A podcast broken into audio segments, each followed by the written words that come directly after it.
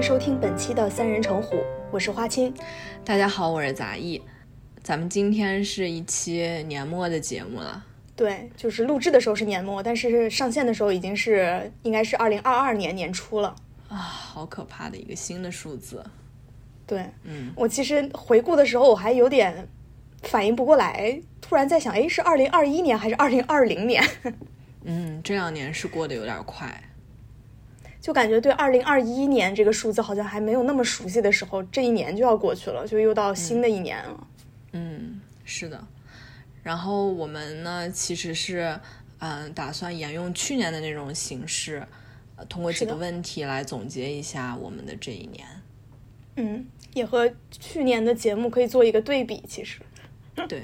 哦，先说一下明信片的事儿。嗯，就是大家收填了地址的，我们都已经收到了。然后在这期节目上线的时候，就我们已经陆陆续续开始寄这个明信片了。嗯，是的，希望邮政可以给力。对，是的，我也 这样说这句话。就不要寄丢。嗯嗯，就是我我会每一张寄出去之前都拍个照片，然后如果后面有有同学发现有听众发现自己写了地址但没有收到的话，之后可以给我们私信，然后我把照片发给你。这样也可以吗？发一个电子版明信片吗？对，那那那对啊，没办法，那就嗯。其实就这种跨国的明信片，有时候很容易寄丢。我以前好像从，比如说去旅行的时候，从韩国给自己寄，好像就寄丢了。其实别说跨国，国内的明信片也经常丢。嗯，对，希望咱们的不会发生这种事情。那我们就开始这一期的二零二一年年终回顾。嗯，那第一个问题，呃，是二零二一年年初的时候你在哪里？我在杭州呀。那二 零我应该就没有挪过地方。嗯。年底呢？也还是在杭州？还是在杭州？对，和我一样哎，我这一年年初和年尾都是在纽约。但是你年初年尾的那个具体位置还是有变化的吧？就你搬过一次家，对我搬了一次家，确实具体位置上可能是挪动了五五公里左右。对我是一公里都没挪动，那挺好的。这这一年也不用搬家，对，倒是也算一个好事儿。嗯，那这一年印象最深的新闻是什么？其实看到这个问题啊，我想了半天。我第一反应都是那些八卦，你知道？我也是，我当时还在想，我是说吴吴某凡还是说王力宏呢？嗯，我是就是咱咱们后面会放几位嘉宾他们讲的嘛，然后我一听他们的，发现自己格局太小，是，所以我赶紧又找了找新闻，没有，我觉得啊，咱们第一反应想到了那些就是娱乐圈八卦呢，是因为上一期我们录制了娱乐圈二零二一年的一些八卦。就上一期之前，其实做了一些功课，学习了一下，所以导致我们说到这一年印象最深的新闻的时候，第一反应就是那些八卦了。是的，嗯嗯，是。但其实我还是就是在没有查之前，就还是能想到一些，就比如说奥运会，我觉得还是这一年比较盛大的一个赛事，对，是一个还挺大的一个事情。我我想到大家其实应该是这一年都打上了疫苗，对吧？嗯。应该是不管国内国外，你在世界哪个地方，应该都是今年打的疫苗。嗯，这个我觉得也算是一个比较大的新闻。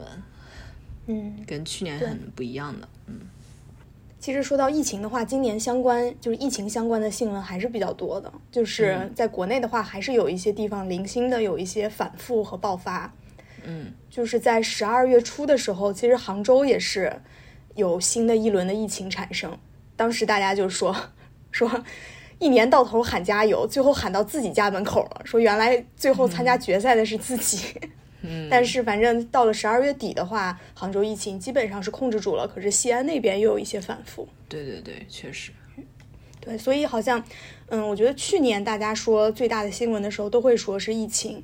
但是今年的话，相对来说，很多地方疫情都已经控制的还可以，或者说好像适应了这种隔一一个月、半个多月的时候就有疫情的一些新闻出现，好像有点适应这个新闻了。所以今年好像疫情在新闻的这个比重上来说就没有占那么大。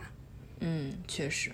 然后其他的事件上，就回顾的时候，你感觉哪些是你印象比较深刻的？我觉得有一些是就是跟杭州息息相关的，因为你在这个地方，然后最近这几年看起来也不会离开。嗯嗯，就是之前杭州有提到共同富裕嘛，不过是浙江省，就说浙江省作为共同富裕的一个那个示范区、先行区，有颁这样的一个文件，然后说是要到二零三五年的时候，浙江省要基本实现共同富裕。嗯，你就要变成我就觉得三五年，你就要变成一个富人了。共同富裕到底又不代表每个人都是富裕。嗯，对，感觉这个事情好像跟自己息息相关，可是具体的这个对自己如何卷入其中，好像又有点不太清楚。嗯，没事，你慢慢的，你在这儿，你就会被带着富裕起来的。啊，是吗？就像之前张文红写的那个年终寄语，你有看到吗？没有看。他那个大意就是说，只要你跟着这个赶上趟，就是跟着这个潮流走，跟着这个水在走的话，你就也会前进的。就感觉是你只要坐上了这趟电梯，电梯往上走，你也会往上走的。嗯，对，嗯，顺着时代的洪流往前走吧。对，反正第一个是这个共同富裕印象会比较深刻，第二个其实是就是最近几天发生的那个薇娅逃税漏税被罚款。嗯，因为这个。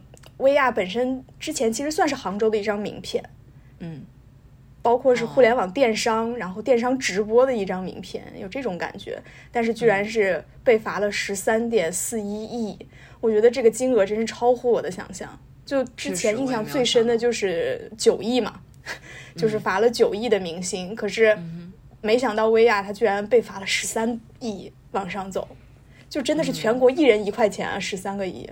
嗯，我看到这个新闻还有一个感觉，就是，嗯，我总觉得这两年特别多这种昙花一现的事情，就是一线的人物或者是，嗯，嗯，然后他大概出来不久就会好像被祛魅还是什么，我不知道应该用一个什么词来形容他的这种衰落，就是，就是他就好像流星一样，这个人或者这件事就像一个流星一样，很短暂的闪过去。短短期内积累了巨量的财富，然后又会突然就消失在大众视野里。我自己感觉这两年这种事情比较多。哎，除了薇娅，你还想到了谁呢？我觉得有很多明星都是这样吧。像我们其实之前盘点的时候讲过很多这种事情。嗯，可能有些人就因为一部剧刚火，然后他很快的就衰落。嗯。可能还有几个，我觉得除了薇娅，今年不是还有一个那个淘宝挺靠前的一个，是叫雪梨嘛？卖女装的一个。雪梨那是多少年的老网红了呀？雪梨是王思聪的前女友吧？啊，对对对，他好像也是他的店铺对也是被撤掉。对对，他也是那个偷税漏税被罚，然后店铺就被封禁。而且雪梨的那个他线下的公司是在也是在杭州的嘛，就在滨江。线下直接清仓，就是大家都在往那边冲，好多就杭州各个地方的人，离得很远的都要冲到线下去买东西抄底，结果就又被人举报投诉，说是线下没有那个合合法的资质就聚集，说有大量人群聚集，所以线下清仓也被叫停了，然后现在应该就是在线上小程序清仓了。嗯，可能还有就是快乐大本营停更，呃，停播了。嗯，我我也许我说的不太对，就是不是那种短暂的，有的东西可能不是那么短暂突然衰落，但是我觉得好像有有一些东西就在这几年戛然而止，是吧？戛然而止吧。像是直播电商这一块，我倒是觉得其实是一个合规化的一个进步，就是因为其实电商直播最开始冒出来的时候，大家都不知道它是什么，也不知道它应该怎么去管理、去合理的引导，所以就是让呃。基层的民众们先跑起来，就是先把这个东西转起来，转起来之后再慢慢的考虑说，哎，到底这里面应该怎么样去做合规？然后比如说在税收啊，在各个方面怎么样去合理的让它健康的发展？嗯，感觉这是迈出了第一步吧。但是直接把最头部的主播打倒，这个真的是没有想到。之前以为就是把雪梨这样子风控就已经算是一个很大的警示了，因为雪梨其实虽然没有那个一哥一姐他们两个带货的水平高，但是雪梨的这个它的这个这个带货的金额也是非常高的，也是非常头部的主播。没有想到把雪梨封了之后，就 VR 也会封掉。可能这就是呃一个新兴行业，它在面临这个法律法规新出台时候会出现的一些呃这种这种变化吧，行业内部的变化，嗯是。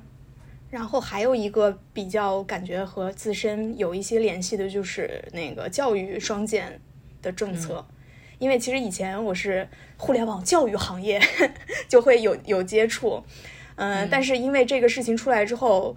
不光是那种就是教育培训机构受到了重大的影响，然后包括互联网教育行业，其实影响也是非常的大。因为之前互联网加教育这样的一种模式本身就没有那么被看好，相对来说走的比较好的道路就是 K 十二，就是相当于中小学生的这样的教育加互联网这样的一种模式。就毕竟还是挣孩子的钱嘛，成人教育这一块其实挣钱也比较难挣，你很难从成人兜里掏钱出来让他们自己去学习。对，所以其实这个政策出来之后，对于互联网教育行业整体的打击其实也是比较大的。虽然现在已经不在这个互联网教育这个行当了，可是还是会关注到，哎，有这样的新闻。是这个行业也是突然的衰落。呃，大家可能看了圆桌派最后那期影业讲的，就是一个人去补课，你可能提高了一个孩子的分数线，然后所有孩子都去补课，你就是提高了这个录取的分数线。最后，大家都花了很多时间在在这种无意义的事件上，然后少了很多探索自己生活的可能性嘛。其实我觉得，我不清楚现在孩子是什么状况，就是我对这个新闻可能没有那么大触动，是因为，呃，我也没有孩子，然后咱们现在也没有在补课嘛，然后就是就是没有特别切身的感受。然后我想到我小时候以前上学的时候也没有补很多课，我觉得有点时间去做做自己的事情。嗯，是个好事儿，大概。嗯，希望以后也不要那么卷，不要那么急，是吧？嗯，对，就是我觉得有选择和多样性是最好的吧。好像对我来说关系比较大的几个新闻就是这些吧。我还想到就是。呃，有几个气候上的大新闻，就是郑州的洪水，还有山西其实也发了一次洪水，都是北方惯常雨水比较少的地方发了这个大水。嗯，其实我觉得气候还是很反常的，包括我今年感觉纽约的冬天特别的暖和，就至少到现在为止，它一场雪也下不来，有一个很大的原因就是温度一直比较高。所以，我我在想，以前好像，嗯，以前好像没有特别深刻的感觉。大家都说气候变化呀，呃，是不是应该，呃，做节能减排，然后为为为这个气候的变化来，我们是不是应该做些什么？今年看了这些比较反常的气候新闻之后，嗯，我确实感觉这个问题可能还是挺比自己想象的要严重一些。可是今年气候反常是因为什么呢？我其实我一直因为我们都不是这个专业的人，嗯，对，就是嗯，但是会听到各种各样的新闻。一方面就是说气候变化，然后应该减排，应该怎么样？然后另外一方面呢，又有人说说这不是一个人类影响造成的气候变化，而是本身。这个世界大气它的正常的运转，经过多少年、多少千年或者几百年，它的一个正常的一个节律性的变化，就好像两种声音都有。对，不知道是具体，咱们也不是这个专业的，也也就不多说具体到底是因为什么原因。反正呃，这个大水造成的这种嗯这种安全隐患，好像大家也是在这一年内会比较意识到的。因为以前像有个大暴雨什么的，大家可能还是。就没有什么意识，就还是感觉很正常，可以正常去出行啊，坐这些公交或者是开车。但是这几年有这种事情以后，大家可能就会比较谨慎嘛。是的，主要是郑州和山西的大雨，的确是没有想到会下的那么大，那么急。嗯，是的，就那个降雨量好像都是什么一天之内就下了这个地方一个季节应该下的雨。嗯，然后还有一个是，其实我自己印象比较深刻的新闻是一个我们当地的新闻，是纽约的一个。对我说到我搬家嘛，我之前就住在学校附近，然后，然后就在离学校非常近的地方，就前几周有一个学生就被人给呃，就是那种无差别杀害，就是被被被被被捅，被用刀给捅死了。然后看了以后，就是看那个新闻以后，感觉非常的震惊嘛。就是因为那个地方其实是很多学生都会经过，然后我自己可能也曾经在过去几年某个时刻经过到那儿，而且也不是特别晚的时候，大概就是十一点左右，然后就有一个人拿着刀到处乱捅人，然后就这个学生就很不幸，大概因为出血过多送到医院的时候就已经去世了。然后这个人拿着刀呢，他就继续沿着这个公园往南走，呃，然后捅了又捅了一个路人，但那个路人比较幸运，就是得到了救治。然后他在拿刀威胁第三个人的时候被警察抓住了，所以这个事件吧。嗯，大概就是一直知道，自从疫情之后，大概美国的这个治安情况就是有有有一些肯定是变得比以前更不安全了。但是当它真正发生在你曾经走过很多次的这个路上的时候，还是比较胆战心惊的。嗯，就有一种天有不测风云，人有旦夕祸福。对，没错。那这个就是呃，这一年我们对新闻大概做了一个回顾。嗯，感觉咱们回顾的都很肤浅。咱们还可以吧？我觉得。嗯嗯，还行吧。然后还有就是这一年最大的改变是什么？嗯，呃，我这个问题其实想了半天，最大的改变，因为我觉得好像没有非常明显的那种外在的，比如说阶段的变化，或者说你非常大的那种质变。嗯。就今年的改变，感觉都是那种量变，就是是你自己回顾之后想一想，你觉得自己好像在某一些方面有变化了，但是这个变化是在哪一个时刻发生的，你很难说清楚。就好像是这一年，甚至是去年或者前年各种积累，然后积累到今年，你突然有一个你自己能够意识到的量变。嗯，那那你是怎么发现这种变化的？嗯，就比如说工作吧，工作的话就会觉得其实是二零年换的工作嘛，然后从这个呃以前的算是偏文娱性质的，换到了偏电商性质的这样的一个领域里边来。嗯，然后今年上半年经常会开会啊，或者说开会会有些记录什么之类的。之后当时开会的时候好像没有什么意识，反正就记录了一下。那个会上，这个记录是我自己的一个记录，就是记录这个会上我听到了啥，然后我能我有啥想法之类的，就完全 for 自己的，不会给别人看的。之后到了年底，你去翻以前的记录的时候，你就会发现，哦，好像年初的那个记录，你会觉得有一些生涩，就是那个记录，你好像其实并没有听懂开会的 leader 们到底在说什么，关注的点是什么。但是你现在就能够马上明显的意识到，哦，其实上半年他开那个会说那个话是因为什么。就是通过回顾自己以前记的一些东西，然后发现哦，其实，在嗯工作方面，你自己是有一些积累，有一些变化的，就对这个行业是多了一些认知的。我这一年最大的改变，如果说身份上的话，我我毕业这件事，可能可能就是可以留到下一个问题再说。我也是感觉有一种就是这种很微妙的变变化，我感觉我变得更爱学习了，就是。我不知道我说出这句话来，听起来感觉非常的奇特。嗯嗯，怎么更爱学习？就是我觉得，首先是因为我这一年的时候，我我之前一年不是都在居家工作嘛？大概从二零年三月份开始，我就开始居家工作，然后直到今年四月份打完最后一针，呃，第二针，然后又等了两个礼拜，我才去回到办公室。然后其实我是今年是经历了从居家办公到几乎完全回到以前的那种生活状态的一个转变，然后我就觉得原来曾经认为习以为常那种生活，它并不是一种理所应当的生活吧。嗯，就是我突然意识到，这种平凡，甚至让你曾经挺讨厌的这种生活，其实它是一种值得被珍惜的生活。所以每次我这个走到这个办公室的时候，我其实还是多了一份感恩的心的。然后，然后我还挺感恩自己能够重新回到这个环境里，呃，学习的。然后，但还有另外一方面，我觉得就是感觉可能我以前吧，我其实。不太爱学习，就是我也我也不知道，就是这个话应该听起来不会是一种凡尔赛吧？有有人可能说你 读到博士你能不爱学习？还不爱学习？啊。但是我我说真的，就是我以前有个原则，就是我能不学习就不学习，就是周末啊，还有晚上什么，我能不学习就不学习。而且我是那种经常性厌学的人，嗯，就是我很追求那种短暂的快乐啊，就是。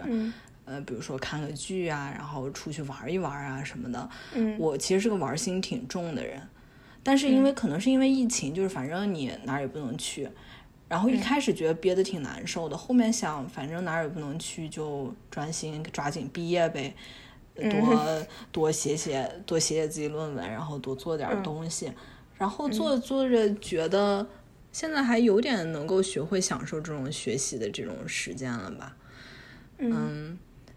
而且就是可能突然意识到一件事，就是以前追求的那种比较短暂的快乐，它快乐来得快，它去的也快。就你可能你今天看了个剧，你看时候挺高兴的，然后你看完之后，这个感觉也就很快消失了。但是从今年开始，感觉有点自己想要追求那种，嗯，很长时间，就是经过时间积累之后能够产生的快乐。这种快乐，它。来的慢，但是它去的也慢。嗯，比如说你花很大精力写好一个论文，写好一篇文章投出去，然后呃修改，你你可能是很痛苦中间，呃，但是最后如果它发表了，嗯，或者说你毕业了，终于，这种它带来那种成就感，其实是比那种短暂快乐要更巨大的。嗯。就感觉我终于好像可以把眼光放得远一点，开始享受这种比较长远的东西。这也是疫情给你带来的一个比较好的改变。对，我觉得可能是吧。嗯嗯，挺好。嗯，那说说这一年个人生活最开心的事儿。对我想了想吧，想来想去，最开心事儿肯定是毕业了。但是我想说，这件事没有我原来想象的那么开心。就是他，嗯，我觉得大概我想。人生当中很大的那种事，哈，似乎很少有那种让你一下头脑都冲昏了一样那种高兴。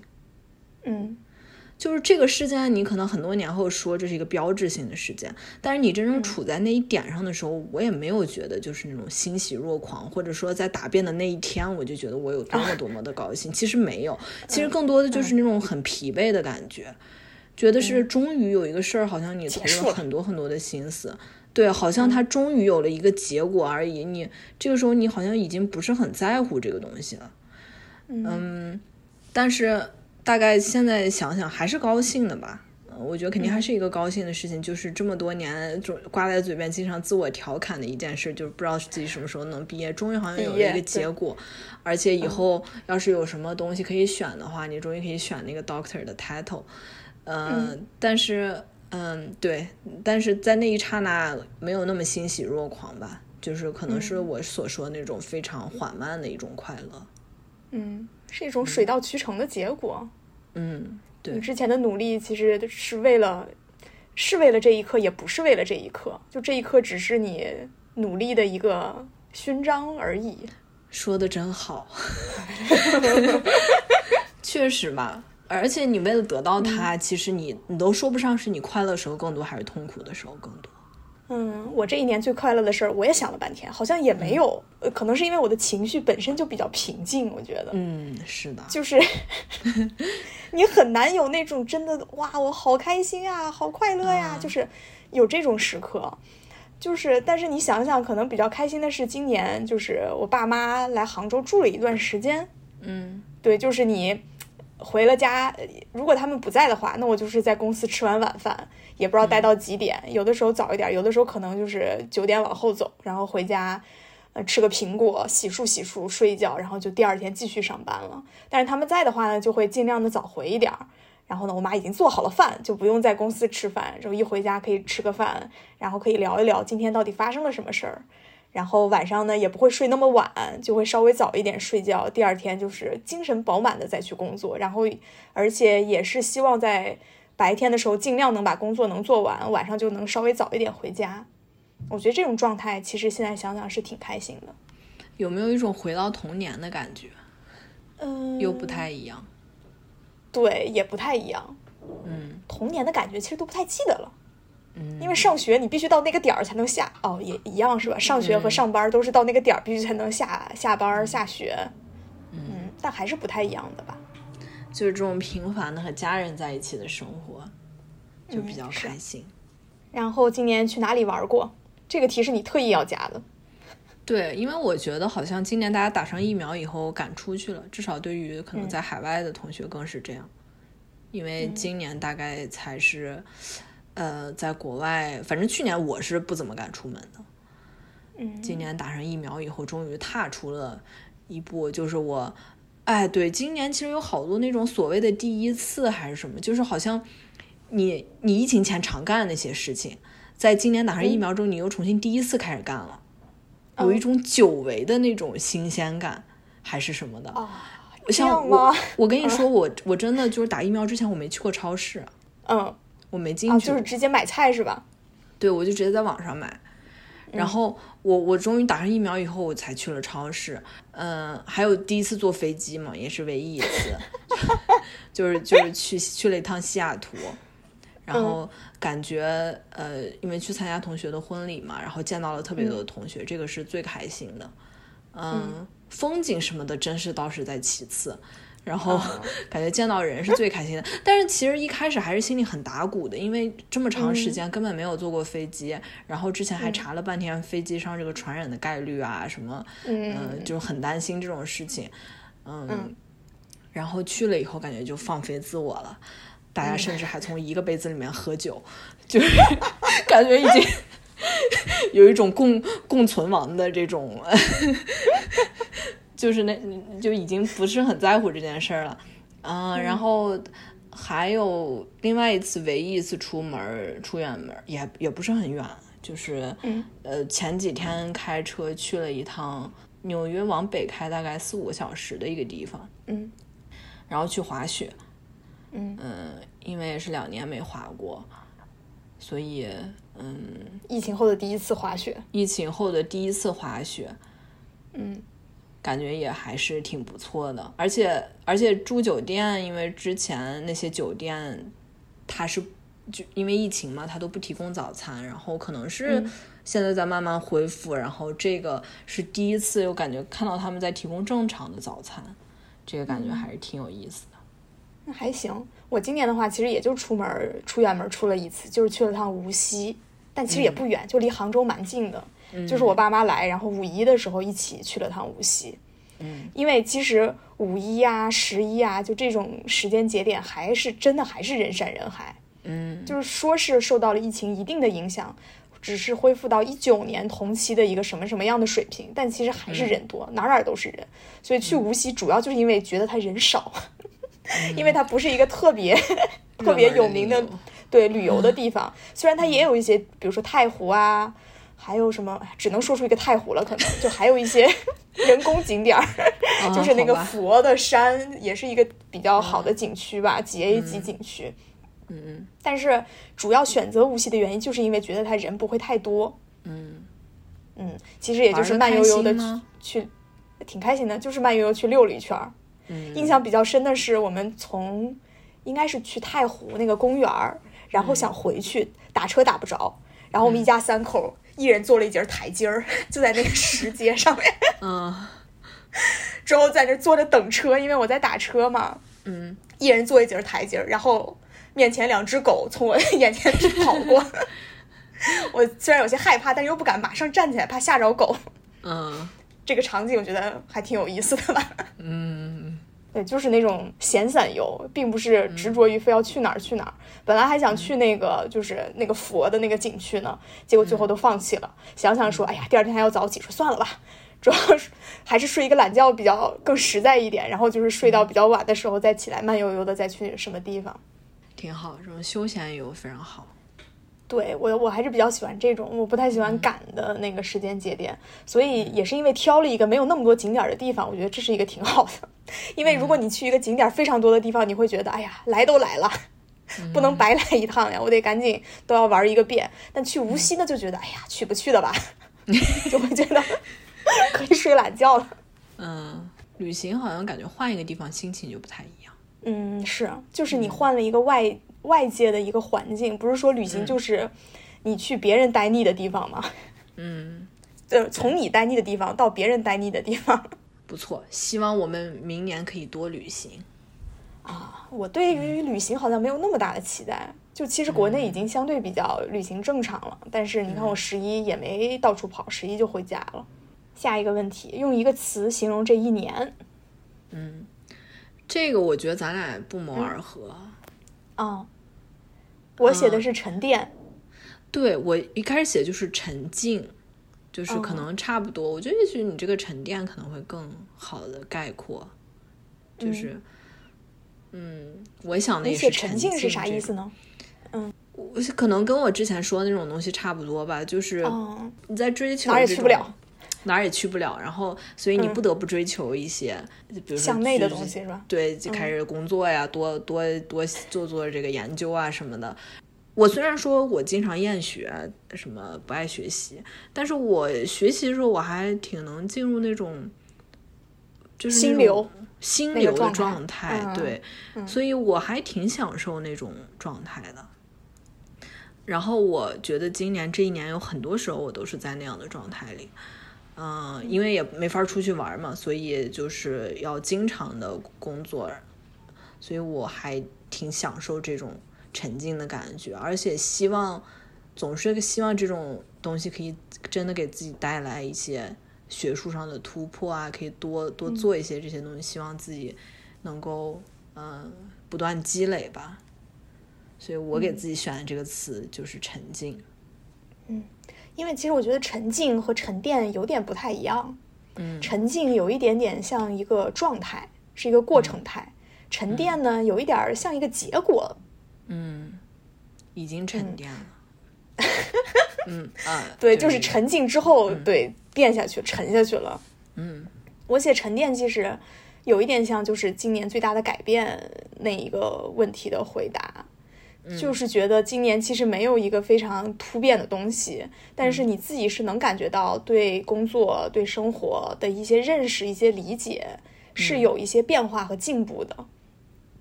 这是所谓的沉淀吧？我觉得，就是以前感觉虽然工作也好几年了，这也四五年了，可是之前那个状态好像还是像一个学生的那种心态一样。嗯嗯，就是不像一个社会人。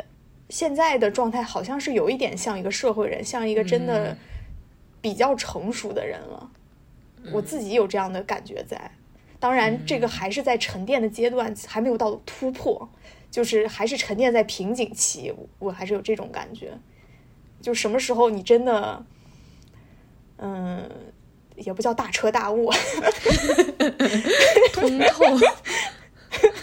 呃，对，通透这个词儿现在已经被用烂了，被娱乐圈用的很烂。经常娱乐圈的粉丝说他们哥哥姐姐这个非常通透啦啥的。啊，好吧，对，是啊，就是，所以我觉得还是在一个沉淀的过程。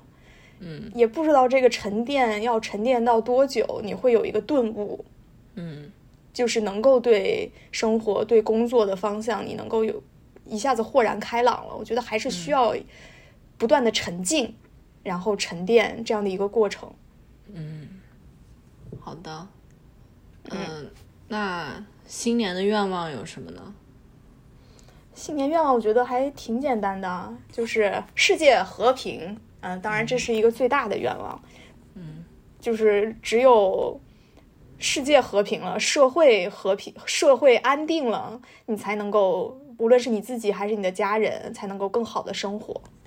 往小了说呢，那就是还是希望家人朋友能够平安、健康、快乐。然后呢，再往小了说，希望自己在明年，就像前面说的，沉淀了一年了，或者也可能沉淀好几年了，已经。希望在明年可以找到一些突破的方向，可以有顿悟的时刻，能够对一些事情豁然开朗。嗯，嗯，哎呀，你这个说的非常全面呀。啊，那是不是让我后说？我都不知道我该说什么了。我就希望明年能够疫情能够消退吧。嗯，很多时候感觉好像世界再也无法回到二零一九年以前的样子，之以之前的样子。但是希望它能够一点点的回去。就是总是有一句话是什么“病来如山倒，病去如抽丝”。这个事儿大概放在疫情这事儿上，对全世界来说也是这样。嗯，大概它疫情的结束不会像是它到来一样，是突然某个时刻就结束。嗯，可能会是一点点消退，但是希望明年可以比今年好。嗯，然后呃，因为我博士毕业，明年会换一个地方来做博后，所以希望自己可以做出更好的研究吧。我觉得好像在这个世界上，我感觉。就是坚持自己的初心，或者说坚持自己想要做的那些东西，好像越来越难了。就是这件事儿没有自己想那么简单，但是希望自己可以坚持。好的，那这就是我们对于二零二一年的一些回顾。然后我们也邀请了今年上过节目的嘉宾，或者是我们节目的一些听众，嗯嗯。然后来分享，聊一聊，嗯，对，也来聊一聊他们对于这些问题的回复。那让我们静下心来去听一听吧。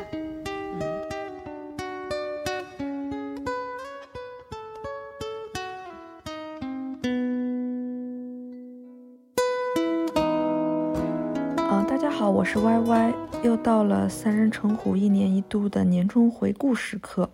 那么二零。二一年年初的时候，我在休斯顿；二零二一年年底的时候，我在圣地亚哥，因为换了工作。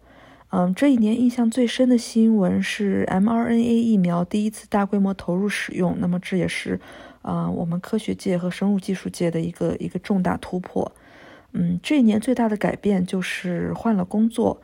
嗯，找到了一份我从读 PhD 期间就非常想要的工作。嗯，这一年个人生活最开心的事儿是，嗯，Jaden，也就是我的孩子，他的语言方面有了比较大的进步。嗯，那么这一年对 Jaden 来说也是，嗯，大起大落、大落大起的一年，因为他在，嗯，四五月份的时候，我们注意到他有一些不一样，然后，嗯，最后就是发现他有这个轻度的自闭症，嗯，但是。呃，比较开心的是，他在我们的干预下，呃，无论是机构还是我们父母投入大量的时间，还有那个，嗯，呃，其他家庭的家庭的成员投入时间去陪他呢，他就有了一个进步。那么，希望，嗯，他能够啊继续进步，继续努力。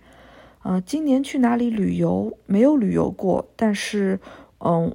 我想分享一下我这个送我爸爸去旧金山，然后他回国的这么一个一个过程。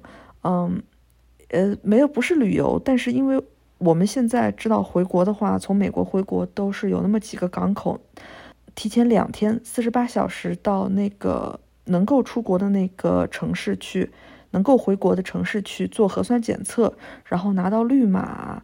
嗯，不光是绿码了，绿但是绿码是最重要的一项才能够回国。那么我就是跟爸跟我父亲一起飞到旧金山，然后在那里做了核酸检测，然后晚上申请了绿码，嗯，由大使馆领事馆审核通过之后拿到绿码，这样才能够上飞机。用一个词形容这一年就叫做坚定吧。呃，新年的愿望是希望我们所有人生活在这个，呃，后疫情时代都能够，呃，慢慢的找到我们的新的生活状态。然后我个人的愿望是，还是希望近期能够回一趟国。但是，呃，我知道这个国内的疫情防控和其他国家是是，当然是完全不一样的标准。这个也是国家有自己的考虑，呃，我们也是完全支持国家的任何选择。呃，但是我我个人的愿望还是，呃，希望能够回国，然后，嗯，有一种渠道可以让我们，呃，隔离的时间不要那么长，因为我如果现在回国的话，可能就没办法回来工作了，估计就被单位开除了。嗯，那希望三人成虎能够继续为我们所有的听众，嗯，提供希望，提供快乐。谢谢。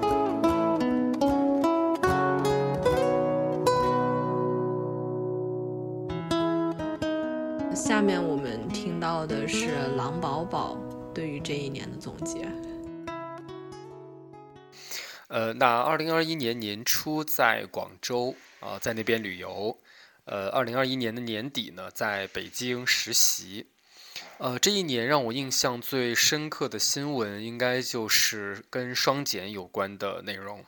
呃，因为自己所处的行业，因为这一个新闻事件也受到了一些影响。那自己身处其中，肯定是呃感触颇多。呃，这一年最大的改变应该是初入职场吧，呃，成为了互联网大厂的呃一枚职场萌新。呃，这一年个人生活最开心的事儿应该是通过答辩啊，虽然这个过程还蛮坎坷的，而且后边离毕业还有一段路要走，但是呃，在往我的 Doctor 的这个 title 上，呃，越来越近了。呃，今年去泉州这次旅行让我印象很深刻。呃，跟朋友一起出去玩儿，呃，虽然有些景点没有呃 get 呃没有 cover 到，但是嗯，整体来讲是非常有趣的。我用一个词来形容这一年，我想是不确定感吧。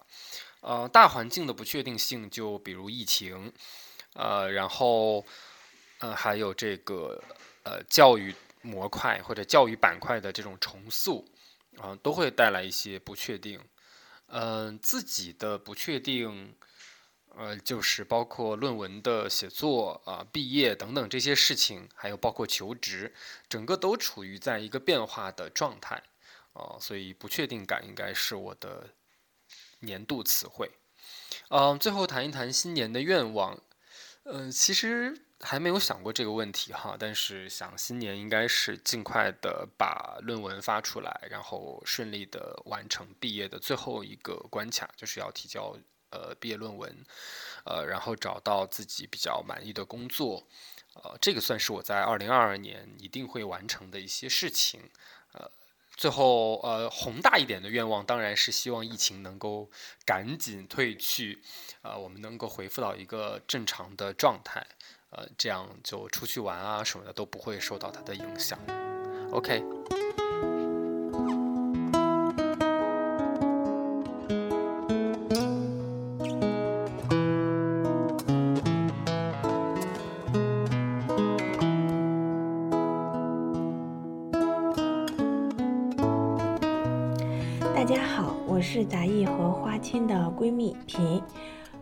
也是三人成虎的忠实观众。嗯，二零二一年马上就要结束了。这一年对于我来说，个人生活和工作学习都有很大的变化。这一年的年初和年末呢，我都在北京。但是年初的时候我在海淀区，我还是一个博士后。但是年末的时候呢，我已经嗯工作了。然后这一年印象最深的新闻，嗯嗯。有虽然很红，但是我这一年印象最深的新闻，的确是我们建党一百周年的庆典。因为这一次庆典，我们整个课题组有集体组织观看，然后里面就是我现在还印象很深的，就是那个小学生他们那边说“强国有我”，然后“嗯请党放心，强国有我”，然后念了很多遍。当时听的时候，我在下面也是心潮澎湃。嗯，所以这个真的是印象很深。然后这一年最大的改变就是身份的改变。嗯，我是年初一月二号的时候生下了我的宝宝，所以可以说是，嗯，从个人生活上面来说，我成为了一个妈妈。然后我也是九月份的时候入职，然后嗯，现在成为了一名老师。然后从工作的身份来说，我也是从博士后成为一名老师。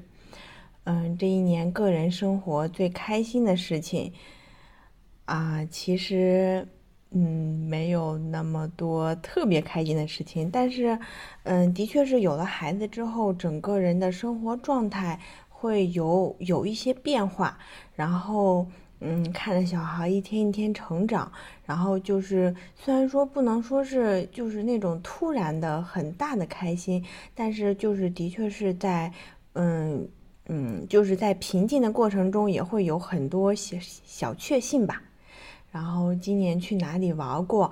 呃，我今年没有。没没有去外地玩过，然后也是因为疫情的原因，然后也是因为我自己带着孩子，然后还会喂奶的原因。但是我们有去北京周边玩过，然后带着小孩很小的时候就抱着他去爬山，然后非常的累，嗯，就是他全程都在睡觉，然后我们就轮着抱着他爬山，觉得他实在是太沉了。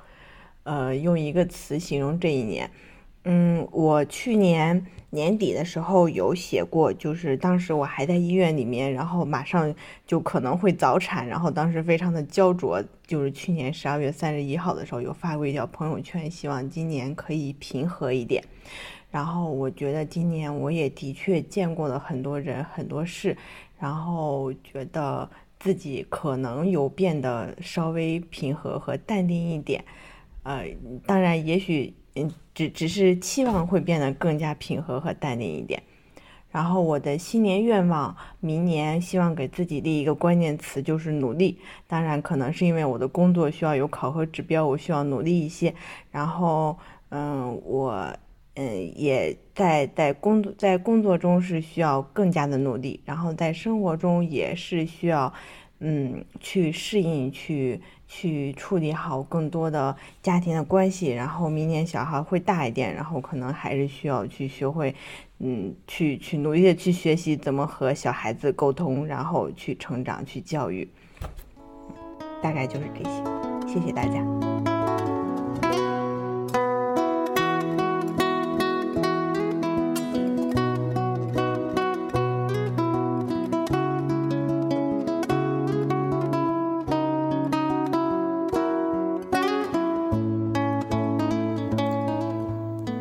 Hello，大家好，我是蓝颖，一个出生于龙城太原，十九岁以后因为学业所迫流落到上海的一个普通程序员。嗯，今年因为农历过年的时候，通过寻录我们的家乡太原那期节目，认识了三人成虎这个节目。嗯，我还厚着脸皮联系花青和杂艺两位主播，呃，录了一期关于金庸的节目。现在收到邀请，要做一个年终的盘点。嗯，首先是谢邀啊，这词我练了很久了，终于用上。嗯，这是一个挺好的机会吧，通过几个问题给大家展示一下我这个呃中年人的生活片段啊，比可能比听众嗯稍微大那么几岁。虽然我还没有到三十五周岁生日，嗯，可是本命年就要到了啊，所以腊月出生的人有点亏，嗯，直接跨两岁。好，第一个问题，年初的时候在哪里？嗯，年初的时候回了一趟太原。嗯，当时因为呃，二零年整个疫情的一年是没有回去过的。然后我怀疑二一年的春节，嗯，春运有点风险，所以我选择了元元旦回去一趟。还是挺明智的，因为我刚刚从元旦从太原再返回上海的时候，上海就出现嗯散发病例了，然后再回太原的人可能就要隔离啊什么的，呃，或者是审查呀什么的。还是挺麻烦的。二零二一年年底在哪里？年底在上海，嗯，应该哪里也不会去。这一年最印象最深的新闻，嗯，这一年的新新闻还是挺多的。嗯，疫情相关就不说了，嗯，比如说双减政策呀、三胎政策呀，还有地方新闻，比如上海的小红楼。但这些 新闻都不太好讲，要么话题太大了，要么有点敏感。嗯，我说一个对我影响啊，虽然是印象最深嘛，我就说个影响对我最深的一个新闻吧，就是前些天在技术圈的安全圈子里面，嗯，有爆出了一个开源软件的一个核弹级的漏洞啊。为什么对我影响大呢？就基本上是要加要加班给甲方来去做方案，嗯嗯，这个是对我影响比较深的。嗯，基本上，嗯，我在工作的东西以及我。负责的甲方基本上都会，呃，邮件跟雪片一样发过来，让我去赶紧去处理，所以这个印象比较深。这一年最大的改变，啊，和下一个问题，这一年个人生活最开心的事儿，这两个对我来说，这两个问题是一个属于修辞上叫互文。啊，这一年最大的改变，基本上也是我个人生活最开心的事儿吧。嗯，有两个吧，一个是，嗯，我们家二女儿出生了，嗯，这是一个，呃，很开心的事情。然后，当然了，也带来非常多的变化。嗯，另外一个是我们家大女儿已经上幼儿园了，嗯。也也很开心啊，因为终于不用在家里跟他耗着，嗯，他可以去学校里面受到呃受到教育，然后受到老师们的呃去管理，然后学习一些规则。当然，这也是一个最最大的一个两个改变吧，嗯嗯，之前之前生生老大的时候，我认为。嗯，人生中最大的改变就是生孩子，远比结婚带来的对于人生的改变大。嗯，直到我生了老二，嗯，发现生老二是比生老大还会更大的一些改变。嗯，今年去哪里游玩过？旅游啊，今年最大的一次旅游是，嗯，五一的时候去了趟云南啊，主要是去昆明和大理两个城市。其实主要是我的朋友结婚了，我要去参加。然后不一样的一点是，因为我的嗯爱人正好在坐月子，嗯，刚刚生了老二，嗯，所以我就把老大带出去去旅游了，把他们扔在了家中啊。那没有了，有育儿嫂，也有我的妈妈去照顾他们。我自己带着老大也去了趟，出了趟远门，嗯，还挺不错的。因为我当时想呢，我一个不满三岁的。孩子，我带着他会不会出现各种各样的问题？嗯，非常顺利，而且我会发现小朋友在旅途中的成长是远比大人想象的要大的。嗯，剩下嘛，零星的可能去广州，嗯，参加一个技术的沙龙的，作为嘉宾去参加一个技术沙龙，然后顺便去广州的小蛮腰底下看了看，然后还去北京跟。参加一个会议，然后跟十多年没见面的大学的朋友吃了顿饭，啊，这些都是比较嗯好的一个呃哦旅游的一个经历吧。用一个词形容这一年，嗯，想到时候很多词跳出来，比如说嗯疲惫啊、压力啊，也有快乐呀。但我想说的是，这一年最。用一个词形容的话是不确定性。不确定性是两方面的，一个是大环境的不确定性，一个是小环境的不确定性。大环境的不确定性就是还是因为疫情嘛，就是很多计划好的事情或者是参准备参加的活动呀什么的，都随时的可能因为各种各样的事情被打断，会发生变化。嗯，对于我这样一个做什么事都要一个 plan 的人来说，就非常的苦恼。嗯，我的 plan 如果被打破了，我会非常的不爽。嗯，一个是小环境的，小环境的变化，嗯，有很多了。那么年初的时候，比如说，呃，我爱人快生老二的时候，那会儿，嗯，家里没有其他人帮着照顾，然后我在上班，然后他不知道随什么时候什么时候发动，然后 就有一点不确定性的影响。然后等孩子上学了，也有一些不确定性，不知道。呃，因为育儿嫂在带小的孩子嘛，现在带老二，那就没有精力去去放学接老大了。然后我们两个人都在上班，嗯，所以就是第一件事情不确定谁来去接。等到嗯有请了一位嗯家嗯家政的阿姨去接的话，又变成了这个家政阿姨靠不靠谱，嗯不确定性，以及上了幼儿园最大的问题，就说啊小朋友要生病，嗯。嗯，生病带来的不确定性是这样的，就是你会突然某一天早上好像发现他发烧了，那不能去幼儿园了，那没办法，你只好请假去带着，这一天陪着他在家待着。嗯，这个也是一经常会突发或者是没有任何预兆的，这也是一个很大的不确定性，还挺麻烦的。最后一个问题，新年的愿望，嗯，能再来十个新年愿望吗？这样我就可以把催更寻路放进去了，啊，开玩笑，嗯，新年愿望其实还是希望疫情赶紧快点结束吧，真的是已经拖了两年了，我我甚至悲观的觉得，明年年底它可能还是这副样子，甚至会更严重。嗯，对我们的生活还是影响很大的，完全跟以前过着不一样的生活。希望它快点结束吧。好的，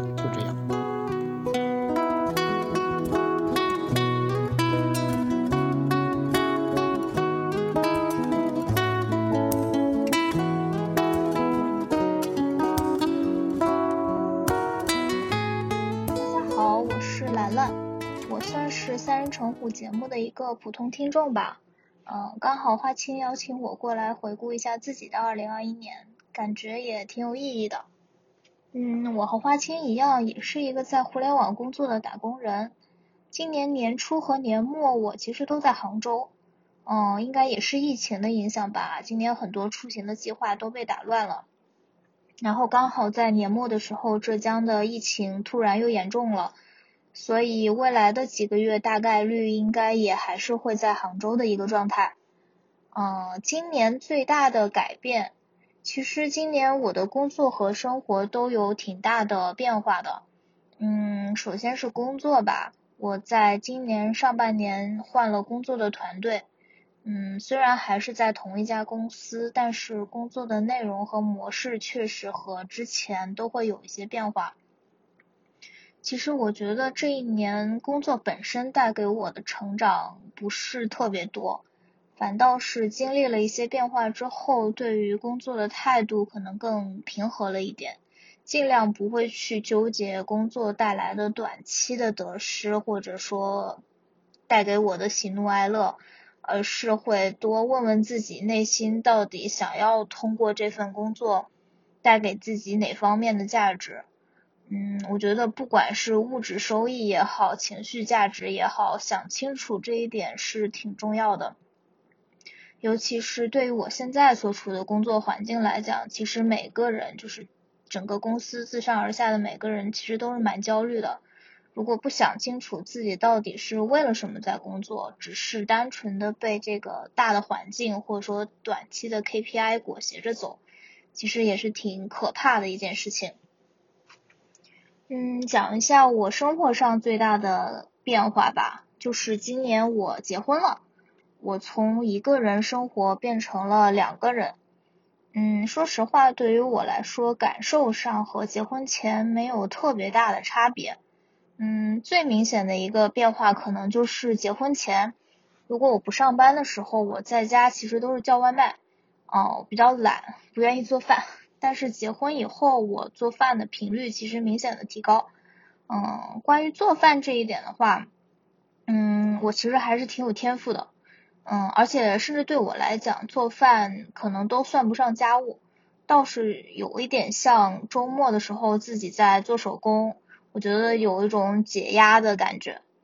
而且我发现自己做饭以后真的特别省钱。比如说之前周末在外面吃一顿饭的那个费用，可能足够自己买菜做饭吃好几天，而且自己做饭的话可以少放油和盐，比外面吃的话会健康很多。所以也推荐大家有时间尽量自己做，少吃外卖，健康生活。然后今年去哪里游玩过？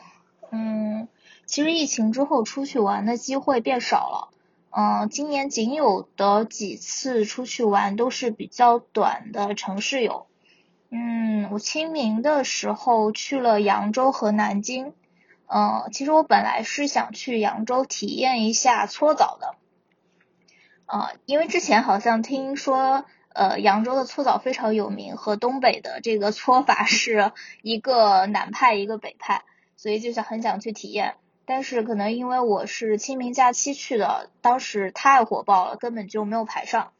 然后当时的计划是说冬天的时候找一个人少的周末再来一次，但是现在其实又这个计划又被疫情给耽搁了。然后国庆的时候我去了长沙，嗯，其实我读研的时候跟我的同班同学一起去过长沙，但是那个时候其实长沙还是一个没有像现在这么网红的一个城市。嗯，而且我我们当时实际的目的地是去湘西的凤凰，长沙也是呃不是我们的首选，只是一个交通中转的这样的一个选择。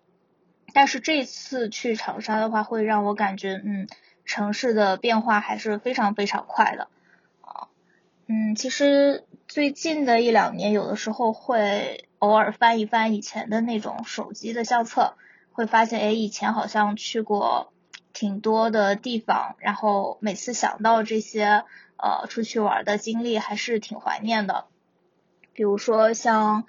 嗯，一八年的时候，当时跟呃那个时候的团队，呃其实嗯也去过台湾，然后也很喜欢台北这个城市。我觉得可能也是小时候看台湾偶像剧的原因吧，然后加上大学的时候可能经常看这个康熙，呃然后对台湾的印象非常深刻。嗯，然后去到台北的时候，也会觉得这个城市给我一种既熟悉又陌生的感觉。然后你到那的时候，你会想去试一试，比如说那个夜市的卤肉饭是不是真的像这个康熙的嘉宾推荐的那么好吃？然后二十四小时不打烊的诚品书店是不是像电影里边真的啊那么文艺那么有调性？所以还是希望疫情早点结束吧。嗯，还是有很多很美好的地方值得我们去看。嗯，最后总结一下这一年吧。嗯，如果用一个词的话，我觉得对我来讲是适应，因为在嗯工作和生活上其实都有比较大的转变，我觉得是自己在适应一一些角色的这样的一些变化。但是其实适应这个词，我觉得它会有一些偏被动的这样的一个色彩，就是我自己还是没有太掌握这个主动权。还是比较被动的，在去这个适应环境、适应身份的变化，所以我也希望自己新的一一年吧，能够变被动为主动，更有目标、更有计划性，嗯，不要让时间又这样 匆匆的流失，嗯，做一个更主动的人吧。然后新年愿望的话，我希望自己的家人、朋友还有自己都能健康平安。这个是最大的愿望，也是所有事情的基础吧。然后另外的话，就是希望自己能够更笃定目标，嗯，更果断的做选择，嗯，工作生活都能循序渐进，步入正轨吧。